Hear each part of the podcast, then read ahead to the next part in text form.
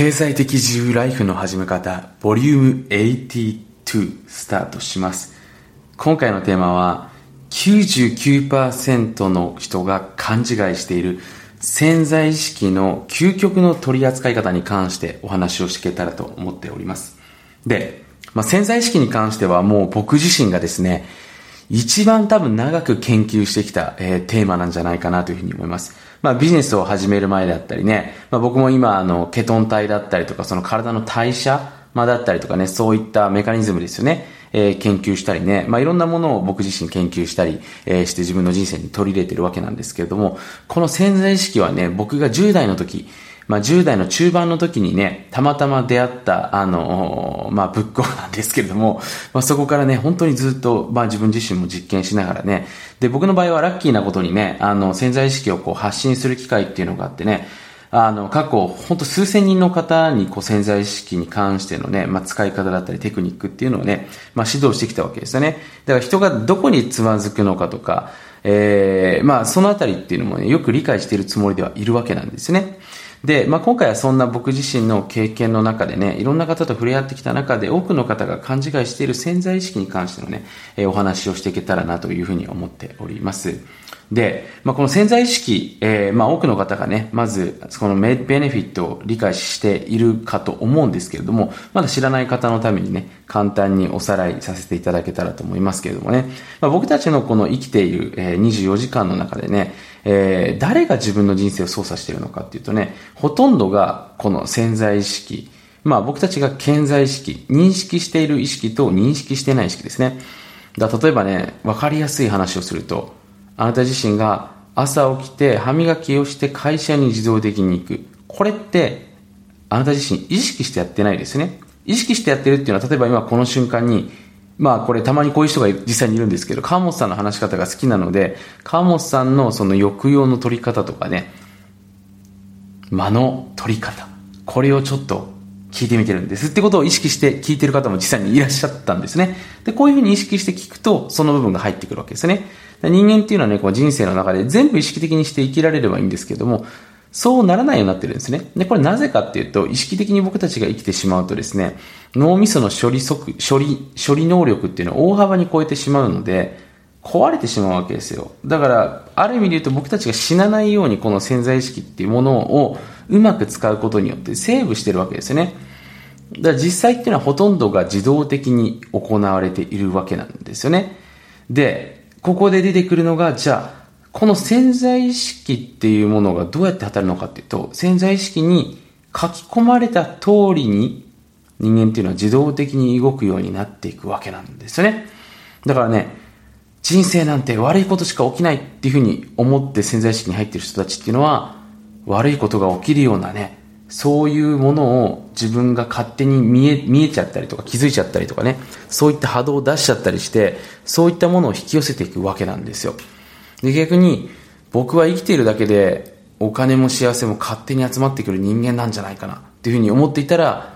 そういう潜在意識っていうのが現実を引き起こすような行動を勝手にとってしまってね、そういうものを見えたりとかね、そういった波動を自分から出していって、そういったポジティブな結果っていうのをね、引き寄せてしまうわけなんですよね。で、ここでね、一番重要になってくるのは結局この潜在意識に何が入ってるかっていうところなんですね。だからこのね、自分の潜在意識を書き換えていくときに何を入れていくのかっていうのは実はものすごく重要なことなんですよ。だからよくね、そのゴールを紙に書くとかね、目標を紙に書くとか、理想を紙に書くっていうのはね、まあ多くの方、えー、知ってるんじゃないかなというふうに思いますし、おそらくね、特にこの年始めか年、えー、年末やられてる方も多いんじゃないかなというふうに思うわけですね。で、これポイントなんですけど、あなた自身が、例えばね、今、目の前にあるものはよく見えますよね。じゃあ50メートル前に何か物があったとしますと。で、それが、例えば1000枚の札束だったとしますと。で、あなたの横には、チーターとかそうだな、あと猿がいたとしますと。で、そのチーターはあなたのこと食べなかったとします。猿も食べなかったとします。一番早かった人、1000万円取っていいです。ルールないです。って言われたら、あなたが本当に1000万円欲しかったですよ。それ無税で本当にあげますっていう、本当に条件だったら、本当に1000万円欲しかったら、横のポイントですよね、これ。チーターとか猿を何としてでも任すようにして取りに行きますよね。じゃあこれポイントです。その50メートル先にあるものが1000万円だと分からなかったらどうですか？ただ紙切れが1枚置いてあると。で、取りに行ってみないと分かんないです。果たしてあなた走れますかね？いけますかね？ここポイントなんですね。だ結局ね、僕たちっていうのは、多くの人たちがね、その潜在意識に入れれば叶うっていうのは分かってると思うんですけど、その入れるものっていうのが、明確になってないんですよ。もうちょっと具体的に言うと、あんまり自分的に目が覚めて追っかけたるような、追っかけたくなるようなものが用意できてないんですよね。だから、ナビに入れてるんですけど、動いてないんですね。動かないんですよ。だからここで非常に重要なのは、潜在意識に入れるものっていうのは、やっぱり自分が、うわ、すっげえっていうぐらい感動して心が動くようなものじゃないと、さっき言いましたね。